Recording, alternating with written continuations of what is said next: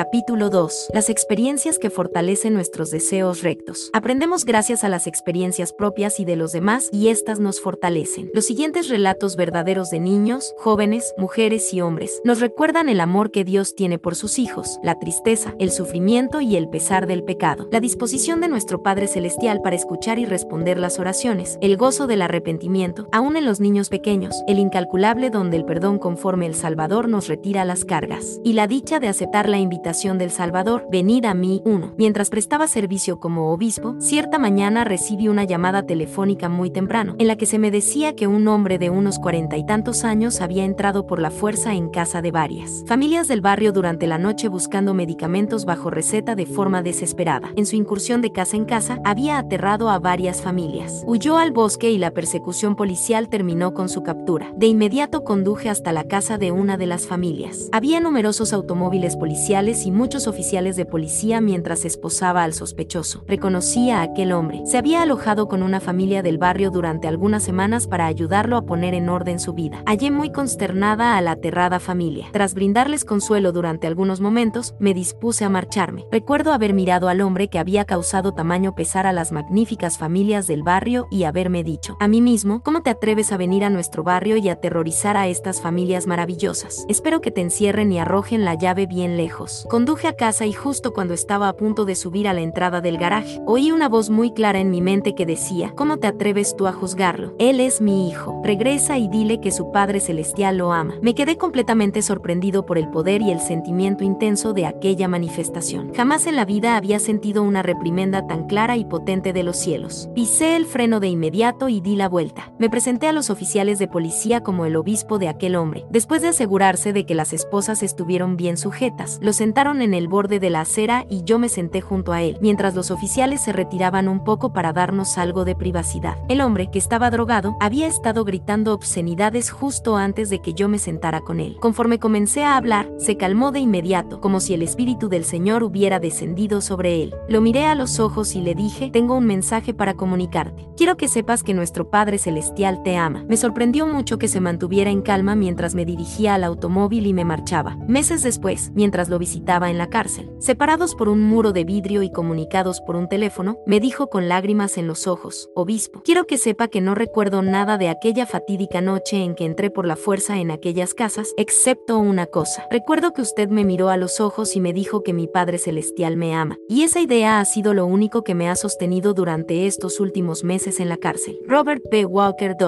Me identifico plenamente con la experiencia de alma, hijo, porque yo también atravesé una etapa rebelde. Durante algún tiempo no quise tener nada que ver con las verdades que se me habían enseñado. Yo no me ocupaba en destruir la iglesia, pero no guardaba los mandamientos. Estaba lleno de ira y de oscuridad. Fue la época más desdichada de mi vida. Aprendí de la manera difícil que la maldad nunca fue felicidad. Sé que mi familia dedicó incontables horas a suplicar al Padre Celestial que me diera humildad y que tuviera Él deseo de cambiar. Esperaban que tuviera una experiencia como la de Alma, hijo, pero jamás se imaginaron que en lugar de que me visitara un ángel, me visitaría el cáncer. Ha habido ocasiones en las que he estado en cama, sin poder hablar ni mover los brazos o las piernas por lo enfermo que me hallaba, pero estoy agradecido, porque aquello me ha dado la oportunidad de cambiar mi vida. He aprendido que las bendiciones de nuestro Padre Celestial a menudo llegan por caminos que no son nuestros caminos. Tal vez parezca extraño, pero aunque pudiera volver atrás y cambiar mi situación, no lo haría. Estoy muy agradecido por el cáncer, ya que me ha traído de regreso a mi familia y me ha convencido del poder de Dios en mi vida. He llegado a conocer el amor que el Salvador me tiene, no cambiaría eso por nada. He sido muy bendecido. Luke Delamer 3. Los misioneros me bautizaron cuando era niño, pero dejé de asistir a la iglesia tan solo un mes después del bautismo. Debido a que me aparté y me torné a las drogas y a otras cosas, sentía como si me hubiera alejado de Dios y no mereciera una segunda oportunidad. Quería sentir la paz que otras personas decían que sentían en la iglesia. Por primera vez en mi vida, decidí ofrecer una oración sincera y significativa y preguntar a Dios si la iglesia era el lugar correcto para mí. Después de orar, abrí las escrituras y leí 2 Nefi 28 horas y 32 minutos. Al leer, seré misericordioso con ellos porque mi brazo está extendido todo el día. Supe que Dios aún me amaba y que me estaba tendiendo la mano. Se ha omitido el nombre 4. Mensajes de correo electrónico enviados a un líder del sacerdocio. Semana 1. Lamento que me haya llevado tanto tiempo confesar esas cosas. Tenía temor y vergüenza. No dudo que el arrepentimiento sea posible, aunque a veces parezca como si no lo fuera para mí. Sé que será un camino largo y difícil y no sé si podré lograrlo. Semana 3. Sé que sentir la tristeza que es según Dios es una parte del arrepentimiento. Es solo que ignoraba que durase tanto tiempo. He estado estudiando la expiación de Jesucristo y tratando de entenderla más, así como aplicar su poder a mi vida. No obstante, ha sido difícil.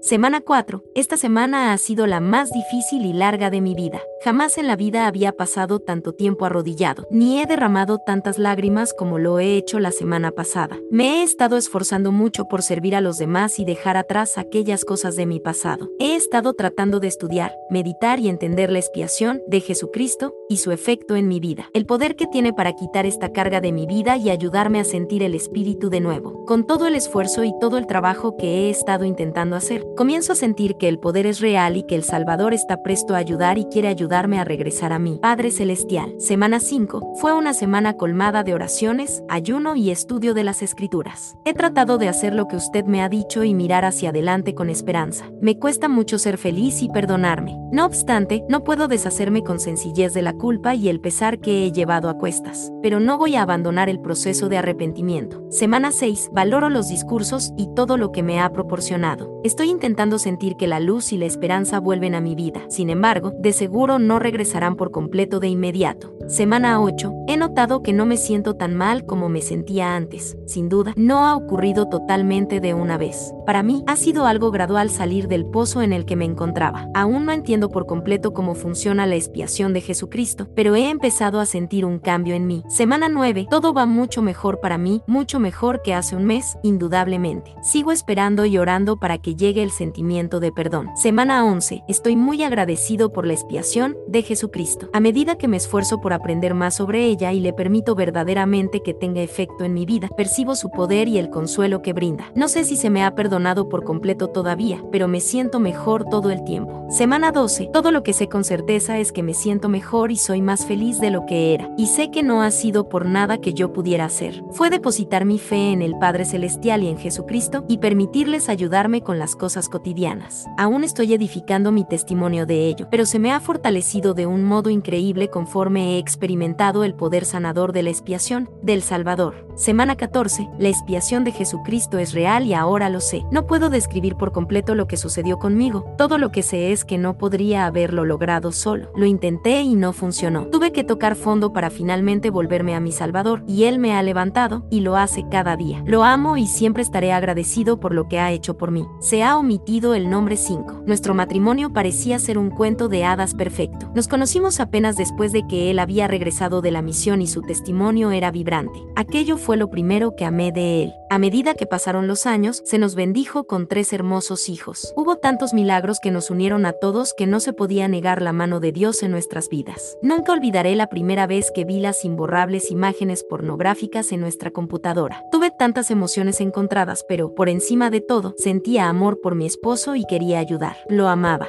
Habíamos estado casados durante siete años. Durante los años siguientes, descubrí más imágenes en su computadora portátil, en la computadora familiar y en su teléfono, y cada vez que lo confrontaba al respecto elevaba más la voz. Él no quería hablar con el obispo. A veces, los sentimientos de traición y soledad eran intolerables. Después de 22 años, mi esposo decidió poner fin a nuestro matrimonio. También decidió que se borrara su nombre de los registros de la iglesia. Me es imposible describir mínimamente el dolor que sentí cada día durante muchos meses. Algunos días no podía levantarme de la cama, mientras él parecía estar bien. Yo me hallaba finalizando el último semestre de mis estudios de enfermería durante el divorcio, y además cuidaba de tres hijos muy tristes en casa. Estaba muy enojada con quien pronto sería mi ex esposo por hacerle aquello a nuestra familia. Sentía como si hubiera desperdiciado 22 años de mi vida. Parecía un gran error. Yo estaba devastada, asustada, me sentía sola y muy, muy triste. Oraba constantemente al Padre Celestial. Un día desperté y el pesar había desaparecido. Todo lo que puedo decir es que el don de la expiación de Jesucristo es real y que Él me quitó el dolor. Después del divorcio, conocí a un hombre increíble que, con el tiempo, llegó a ser mi esposo. Mi corazón roto volvió a sanar y percibí la innegable mano de Dios en mi vida de nuevo. No obstante, mi ex esposo parecía intentar hacer todo lo que podía por hacerme la vida desdichada a mí, a mi nuevo esposo y a nuestra hija mayor, quien tenía un firme testimonio del Evangelio. Algunos años después, a mi exmarido, que ahora era un bebedor empedernido, se le diagnosticó leucoencefalopatía multifocal progresiva. Fue una noticia devastadora para todos nosotros. Mi ex esposo perdió el habla a las pocas semanas del diagnóstico. Pronto perdió la movilidad del lado izquierdo del cuerpo. Debido a que nuestros hijos eran todos muy jóvenes y la labor era tan grande, se hizo necesario que yo interviniera y ayudara. Pasaba tiempo en su casa, cuidándolo, mientras ellos iban a trabajar y estudiar. Lo acompañaba al médico. Sentía mucha tristeza por él al verlo sufrir y percibía cómo se desvanecía la ira al poder servirle y ayudarlo mientras estaba tan vulnerable. Mis oraciones sobre él cambiaron a, ayúdame a verlo como tú lo ves, Padre. Ocurrieron milagros al comenzar a verlo como un hijo escogido de Dios, al cual se amaba mucho y al que Satanás había engañado y apartado de la familia que amaba y de la iglesia por la que antes había sentido fervor, y que ahora se estaba destruyendo a causa de las mentiras del padre de todas las mentiras que había creído. Al transcurrir las semanas mientras estaba enfermo, vi un cambio en él, se volvió dulce e inocente, dependía de nosotros para todo, sonreía, reía y cantaba con nosotros, puesto que esa era la última forma de comunicarse que le quedaba. Mi segundo esposo también pudo prestarle servicio al ayudar a preparar comidas para quienes lo cuidábamos, y al realizar modificaciones a su casa a fin de que pudiera quedarse allí mayor tiempo posible. El corazón de mi segundo esposo también se ablandó hacia mi exmarido, y pudo llegar a decir que lo quería como a un hermano. Nuestra hija, que iba a ser madre por primera vez, pudo recuperar a su papá. Hubo muchas tiernas misericordias que ocurrieron durante los tres meses posteriores al diagnóstico y hasta su muerte, que son recuerdos sagrados para mí. Pudo abrazar y amar a sus hijos, a quienes había alejado durante los años y meses anteriores a la enfermedad. Pudo hablar con amigos que eran miembros de la iglesia y a quienes había hecho a un lado. Pudo abrazar y dar las gracias, a su propia manera, a mi segundo esposo. Esbozaba una gran sonrisa cuando yo entraba en la habitación, le tomaba la mano y la sujetaba con fuerza. Incluso pudo conocer y sostener en brazos a su nuevo nieto. Agradeceré por siempre a mi amoroso Padre Celestial por aquel tiempo especial. ¿Cómo pude hacerlo? ¿Cómo pude cuidarlo después de todo lo que él había hecho para ocasionar tanto dolor? Fue porque el Padre Celestial ama a sus hijos y la expiación de Jesucristo es real. Todo lo que se ha roto puede repararse, los corazones rotos, los lazos rotos y las vidas quebrantadas. Todo gracias a nuestro Salvador Jesucristo. Becky Murdoch 6. A finales de 1838, William W. Phelps, quien había sido un miembro de la Iglesia de Confianza, se hallaba entre quienes dieron falso testimonio en contra del profeta José Smith y otros líderes de la Iglesia, lo que condujo a su encarcelamiento en Missouri. En junio de 1840,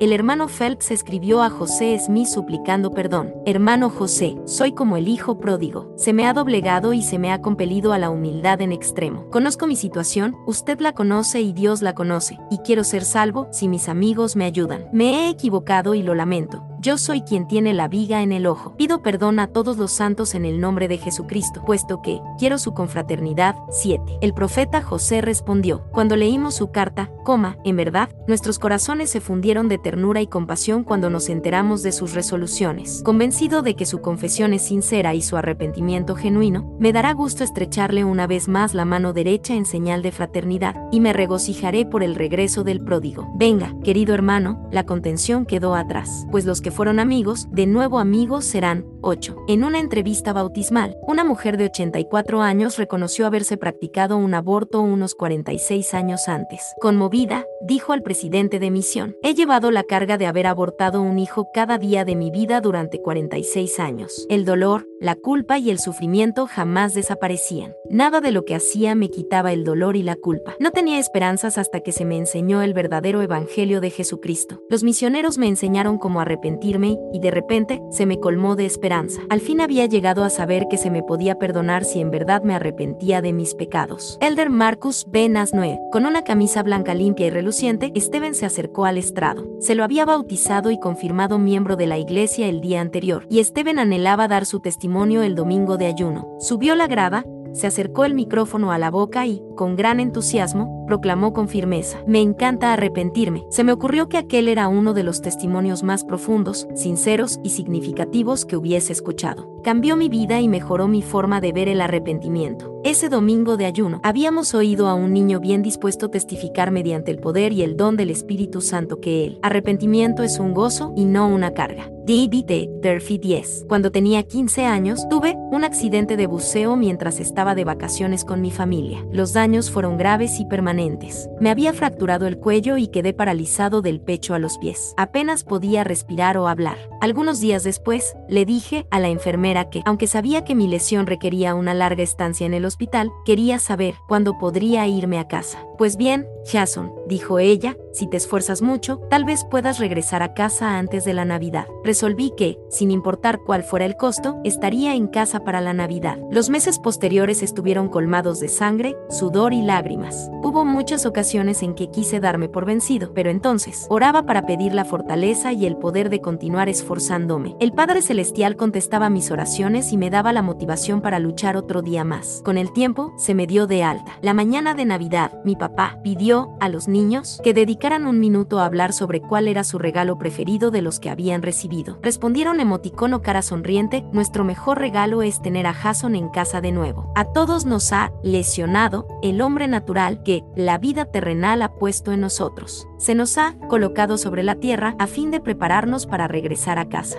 Debemos tomar la determinación de que, sin importar cuál sea el costo, hemos de estar dispuestos a hacer cualquier cosa que sea necesaria para llegar allá. Stephen Jason Hollons, mientras servía como presidente de misión en Ghana, nuestros misioneros me pidieron que realizara la entrevista bautismal de una joven mujer. La mujer había recibido un testimonio del Evangelio de Jesucristo y creía en la restauración. En aquel momento, vivía en el campamento de refugiados liberianos. Cuando comencé la entrevista bautismal, pronto rompió en llanto y musitó, quiero bautizarme, pero no puedo hacerlo porque no sé cómo perdonar. Habló sobre el gran odio que tenía en el alma hacia otra persona y que no había sido capaz de superarlo. Se preguntaba cómo podría bautizarse cuando podía guardar el mandamiento de amar a sus enemigos. Mientras sollozaba, susurró que cuando tenía unos 14 años de edad, se libró una cruenta guerra civil en Liberia y dijo que su padre y su madre habían muerto en el conflicto. Luego se refirió a un día en particular en el que los guerrilleros atacaron su aldea, y como ella y su hermano menor huyeron hacia los arbustos a fin de escapar de la matanza. Sin embargo, mientras corrían, un soldado sujetó a su hermano. Ella no se detuvo, sino que corrió hasta que pudo hallar algo tras lo cual ocultarse. Luego se volvió para ver qué ocurría con su hermano y vio a un soldado que blandía un machete encima de su cabeza y le exigía que se uniera a su causa. Su hermano tenía menos de 10 años y dijo al soldado, quien apenas era un adolescente, no sé qué es tu causa. El soldado le gritó, únete a nuestra causa o quedarás tan rojo como la camisa que llevas. Antes que el muchacho pudiera decir siquiera otra palabra, el soldado lo mató. Sola y en total desesperación, aquella jovencita sin casa ni familia dio la vuelta y anduvo a pie hasta el campamento de refugiados de Ghana, donde vivía en ese momento. Me dijo que veía esa escena de horror de la guerra una y otra vez cada día de su vida. Mencionó que había hallado paz de parte de Dios en cuanto a todo lo que había tenido lugar durante la guerra, excepto por lo que le sucedió a su hermano. Dijo, no sé cómo perdonarlo porque aquel soldado que mató a mi hermano vino al campamento y ahora vive al otro lado de mi calle. Exclamó, tengo que verlo todos los días. Al hacerlo, me lleno de ira y no sé cómo evitar odiarlo. Por ello, no puedo bautizarme, aunque sé que es la voluntad de Dios que lo haga. Mientras la joven mujer sollozaba, yo me preguntaba, ¿qué le digo a alguien que ha perdido tanto y que tiene que afrontar la injusticia de ello cada día de la vida? La miré y tan solo le dije, Dios la ama y envió a sus misioneros a quitarle esa carga. Después añadí, el día en el Salvador fue crucificado, pidió a su Padre que perdonara a quienes estaban a punto de quitarle la vida. Tal como él perdonó a los que le hicieron daño, usted puede perdonar a aquellos que la han herido. Él enmendará todo por medio de su expiación. Esa es la razón por la que tiene que bautizarse, a fin de que pueda tener el Espíritu Santo y el poder de la expiación para sanarle. Cuando usted haga el convenio de guardar sus mandamientos, entonces él podrá darle un corazón nuevo, y lo hará. Mientras las lágrimas nos bañaban el rostro a ambos, el Espíritu le testificó a ella que aquello era verdad y sonrió. Supo como nunca antes lo había sabido que estaba bien dejar de lado el odio. Sintió la verdad de Dios que confirma que todas nuestras pérdidas pueden repararse y que se nos repararán con inconforme. Nosotros hagamos su voluntad y que, gracias al sacrificio de amor incondicional del Salvador, estaba bien dejar de lado su pasado, por más horrible que éste fuera. Puso sus cargas en manos de él y llegó a ser una nueva criatura en Cristo, verdaderamente. La hermana Gay y yo regresamos el domingo siguiente para la confirmación de la joven madre. En aquel momento, tenía una hijita de menos de un año de edad. La mujer me había dicho que había estado casada en el campamento, pero que su esposo había fallecido de una enfermedad y que ahora había quedado sola para criar a su pequeña hija. Mientras sostenía a la bebé en brazos, la hermana Gay advirtió que la niña padecía los síntomas de la malaria, que es mortal en extremo entre los niños pequeños. La hermana Gay ayudó a llevarla al hospital de inmediato. La bebé tenía malaria, efectivamente, y recibió el tratamiento médico necesario para salvarle la vida.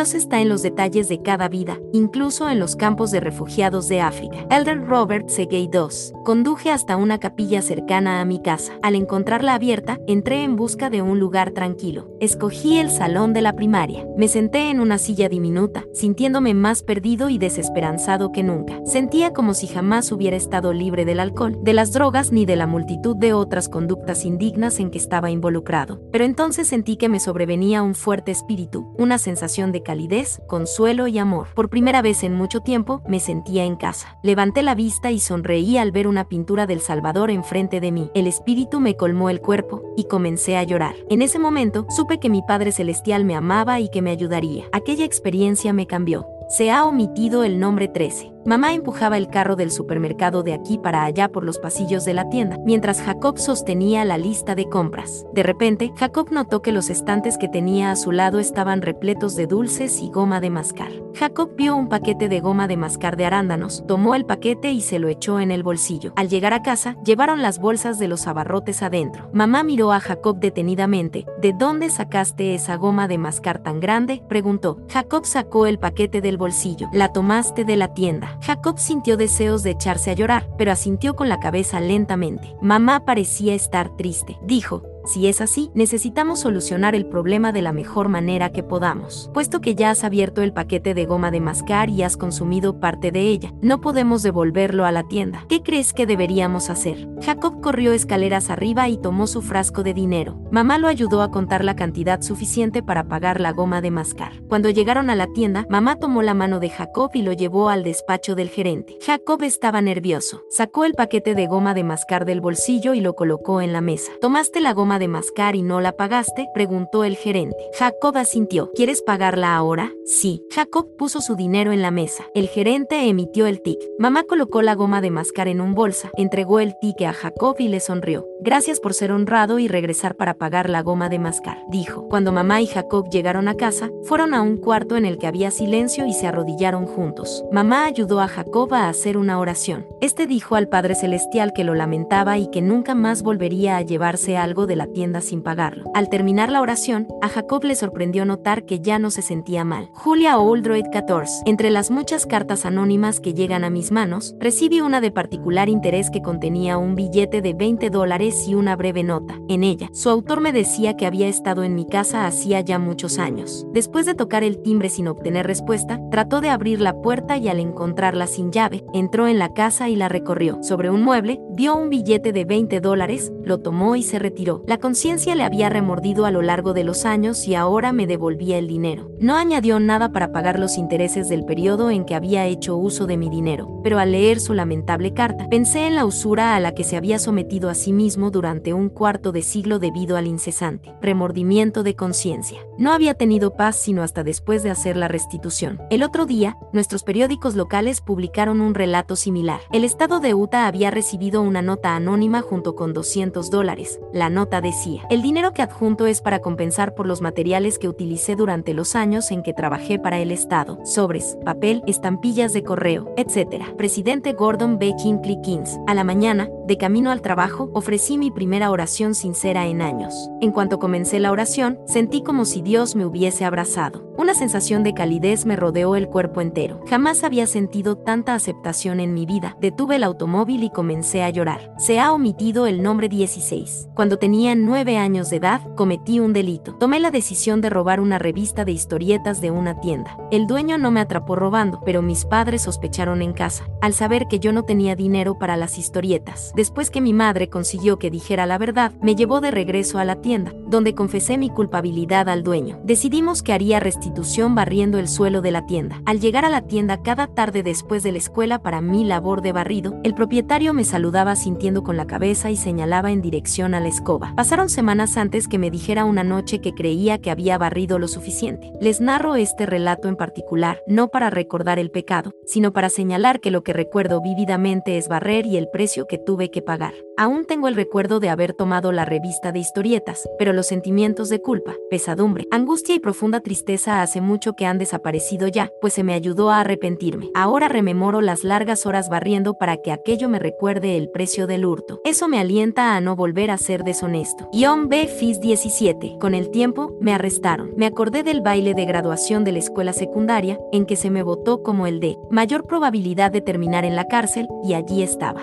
Solo necesitaba los 200 dólares de la fianza para que se me liberara. Mi abogado regresó con la lista de nombres que le había entregado, tan solo para decirme que nadie quería ayudarme. Nadie. Se me halló culpable de mis delitos y se me envió a la cárcel. Dos años después de que me liberaran, tocaron a la puerta, puerta que abriría y cambiaría mi vida para siempre. Dos hermanas misioneras habían venido a casa, el Señor me había preparado y estaba listo. Aprendí sobre la importancia del arrepentimiento y del bautismo. En verdad, les pregunté, ¿están seguras de que cumplo con las condiciones para ello? No podía concebir la idea de que pudiese ser perdonado. Quería bautizarme y comenzar desde cero desesperadamente, pero el temor era abrumador. Una de las hermanas entonces me lo explicó de manera sencilla. Dijo que, al momento del bautismo, Dios nos da un libro nuevo para comenzar otra vez y que podemos convertirlo en una vida nueva. Esa noche me hinqué de rodillas y abrí el corazón al Señor. Le conté todo, mis faltas, mis delitos, mis temores y mis esperanzas. Y luego simplemente lloré. Aquel día se me dio un corazón nuevo, ahora quería una vida nueva. Diez días después, me bauticé. Por medio del sacrificio expiatorio del Salvador, en verdad sé que todos los que se aferren a Él y a su misericordia pueden salvarse. Se ha omitido el nombre 18. En 1955, después de mi primer año de estudios universitarios, pasé el verano trabajando en el nuevo Hotel Jackson Lake Lodge en Moran, Wyoming. Mi medio de transporte era un automóvil Hudson modelo 1941, de 14 años de antigüedad, que debería haber pasado a mejor vida hacía 10 años. Entre otras características del auto, los paneles del piso se habían oxidado tanto que, de no haber sido por una tabla de madera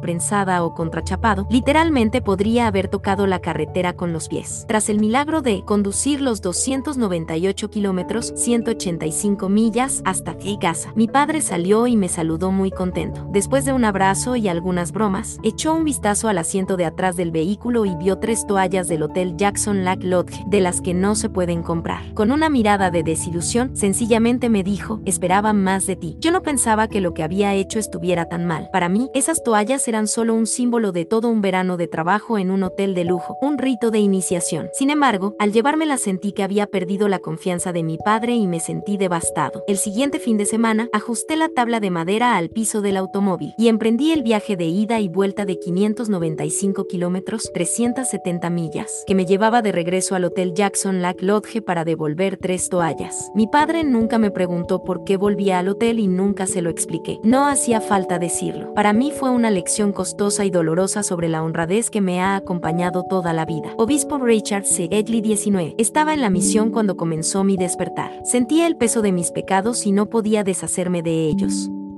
Trataba de justificarlos diciéndome a mí mismo que había hecho lo suficiente, que no tenía que confesarlos. Los había abandonado. Intentaba distraerme con la obra, aunque eso solo me producía más culpa. Trataba de enseñar acerca de la expiación, pero me negaba a emplearla en mi propia vida. Ansiaba recibir alivio, había tomado conciencia de mi culpa y sabía que debía confesar. Las consecuencias ya no importaban. Sabía que mi Salvador había muerto por mis pecados y sabía lo que él quería que hiciera. Así que llamé al presidente de misión. Se ha omitido el nombre 20 Si bien el asunto al que me refiero era un problema entonces, ahora es un problema mucho más grave y se va volviendo cada vez peor. Es como una furiosa tempestad que destruye a personas y a familias, y que arruina por completo lo que una vez fue sano y hermoso. Me refiero a la pornografía en todas sus manifestaciones. Lo hago por motivo de las cartas que recibo de esposas deshechas de dolor. Quisiera leer partes de una carta que recibí hace solo unos días. Dice, estimado presidente Chinkley, hace poco ha fallecido quien ha sido mi esposo desde hace 35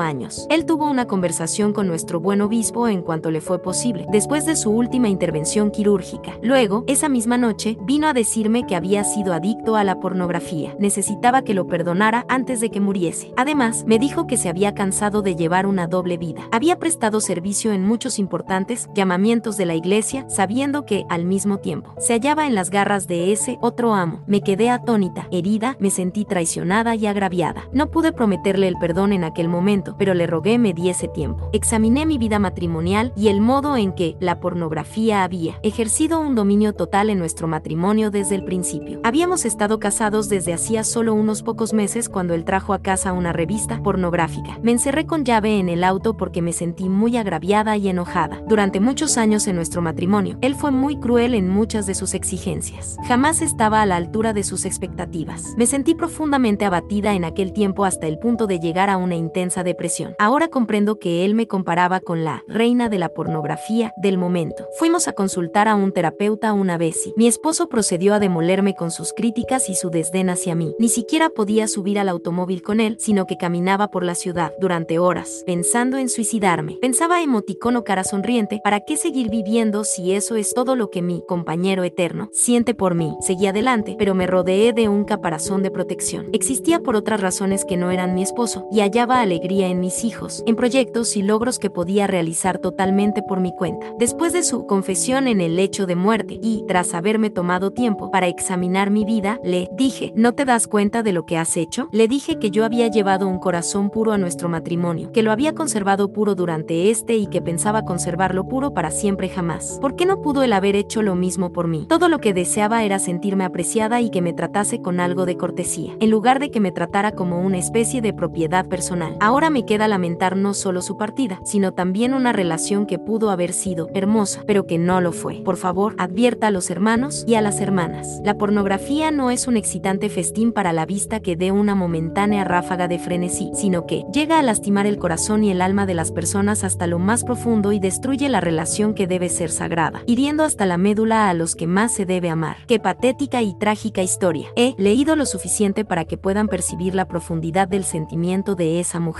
¿Y qué fue del marido? Padeció una dolorosa muerte de cáncer y sus últimas palabras fueron una confesión de una vida cargada de pecado. Y la pornografía, si es pecado, es diabólica. Está en total contradicción con el espíritu del Evangelio, con el testimonio personal de las cosas de Dios y con la vida de quien ha sido ordenado al santo sacerdocio. Presidente Gordon B. Hinckley 21. Un día de verano, miré por la ventana y allí la vi, era mi enemiga, que venía por la calle. Temía acercarme a ella, pero esta era mi oportunidad, era ahora o nunca. Se me revolvió el estómago, se me aceleró el corazón y me estremecí por completo al apresurarme para salir por la puerta principal. Nuestra animosidad había empezado de manera inocente, en la forma del instinto maternal de protección de nuestros hijos. Mi hijo había peleado con el de ella y ella había venido a mi casa para hablar conmigo. Sin embargo, yo sentí que me estaba diciendo cómo debía criar a mi hijo. Aunque los muchachos resolvieron sus diferencias enseguida, sus madres no lo hicieron. Después, durante las semanas posteriores, comencé a enterarme a través de los vecinos de que me criticaba. Me sentí muy herida y pronto también yo me hallé criticándola a sus espaldas. Tomamos medidas extremas para evitarnos la una a la otra, incluso caminar en lados opuestos de la calle. La contención siguió durante dos largos años. Un día, al arrodillarme en oración, acudió a mi mente el pensamiento de que si continuaba abrigando malos sentimientos hacia mi vecina, el espíritu no podía permanecer conmigo. Comprendí que había dejado que el odio creciera en mi corazón y que me estaba consumiendo el alma. Necesitaba con desesperación que mi Padre Celestial y su espíritu estuvieran conmigo, y tenía la urgente necesidad de arrepentirme. Ayuné y oré para pedir ayuda a fin de zanjar la brecha que nos separaba. Necesitaba una oportunidad para enmendar las cosas. Y ahora parecía que mis oraciones habían sido contestadas. Reuní valor, atravesé la puerta corriendo y la tomé de los hombros. Ella me miró estupefacta. Rápidamente, dije de manera abrupta, ¿puedes perdonarme, por favor? Ignoro si alguna vez podremos ser amigas, ni sé lo que harás en el futuro, pero te prometo nunca más volver a hablar mal de ti. Ya no te consideraré mi enemiga. Lo que sucedió sucedió enseguida es difícil de expresar. El dulce espíritu del Señor nos envolvió a ambas y al abrazarnos se desvaneció el rencor. Lloramos y nos abrazamos y reímos. Patricia H. Mourel 22. Hay tantos que viven con sentimientos de culpabilidad mientras el alivio está siempre al alcance de la mano. Hay muchos que son como la mujer inmigrante que economizó y ahorró y pasó privaciones hasta que, vendiendo todo lo que poseía, pudo comprarse un pasaje de tercera clase a Estados Unidos. Racionó las escasas provisiones que había podido llevar consigo, pero aún así, se le terminaron al principio de la travesía. Cuando los demás iban a comer, ella se quedaba debajo de cubierta, determinada a sufrir la prueba. Finalmente, el último día, pensó que debía permitirse pagar una comida que le brindara fortaleza para el viaje que aún tenía por delante. Cuando preguntó cuánto costaba la comida, se le dijo que todas las comidas estaban incluidas en el precio del pasaje. La gran mañana del perdón quizás no llegue enseguida. No se den por vencidos si fracasan en el primer intento. Con frecuencia, la parte más difícil del arrepentimiento es perdonarse a uno mismo. El desaliento es parte de esa prueba. No se den por vencidos. Esa mañana luminosa llegará. Presidente Boyd K. Packer 23. Notas. 1. Mateo 11 28. 2. Correspondencia personal del presidente Robert B. Walker, presidente de la misión Hawaii Honolulu, utilizada con permiso. 3. Discurso ofrecido en una reunión sacramental por Luke Delamar. Domingo 16 de junio de 2019, utilizado con permiso. La vida terrenal de Luke terminó el 11 de septiembre de 2019. 4.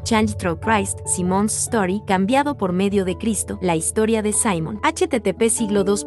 diagonal diagonal addiction recovery.churchofjesusrist.org diagonal. Stories diagonal chan guion guion Christ interrogación Landy Wallen. 5. Correspondencia con un líder del sacerdocio, utilizada con permiso. 6. Correspondencia personal de Becky Murdoch, utilizada con permiso. 7. En The Joseph Smith Papers, Documents, Volume 7. September 18 39 January 1841, ed por Matthew C. Godfrey et al. 2018, páginas 304-305. 8. Véase Enseñanzas de los Presidentes de la Iglesia, José Smith, 2007, páginas 422-424. 9. Correspondencia personal del Elder Marcus B. Nass, de los 70, utilizada con permiso. 10. Correspondencia personal de David A. Durfee, Instituto de la Universidad Utah Valley, utilizada con permiso. 11. Stephen Jason Hall, The Head of Home, New Era, diciembre de 1994. 12. Correspondencia personal del Elder Robert Segay, de la Presidencia de los 70, utilizada con permiso. 3. Support in Stepping Out of the Shadows, Brian's Story, http siglo 2. diagonal diagonal addiction recovery.churchofjesusrist.org diagonal. Stories diagonal support guion in guion stepping guion out guion of guion de guion shadows interrogación Landy Wallen. 14. Julia Oldroyd, Escaping from the Old Friend, agosto de 2008. 15. Bess Gordon B. Hinckley, Honestidad, Laihon, agosto de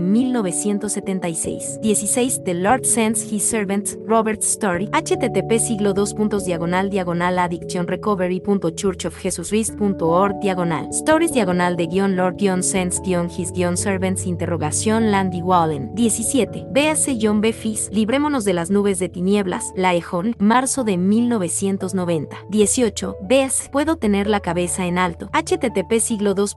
diagonal diagonal addiction diagonal. Stories diagonal y guion can guion stand guion toll interrogación Landy Wall Spa. 19. Ves Richard C. Tres toallas y un periódico de 25 centavos. Laehon, noviembre de 2006. 20. Correspondencia personal dirigida al autor, utilizada con permiso. 21. Ves Gordon B. Hinckley, Un mal trágico entre nosotros, Laehon, noviembre de 2004. 22. Veas Patricia H. Morel, Me perdona, Laehon, septiembre de 1998. 23. Ves La luminosa mañana del perdón, Laehon, enero de 1996.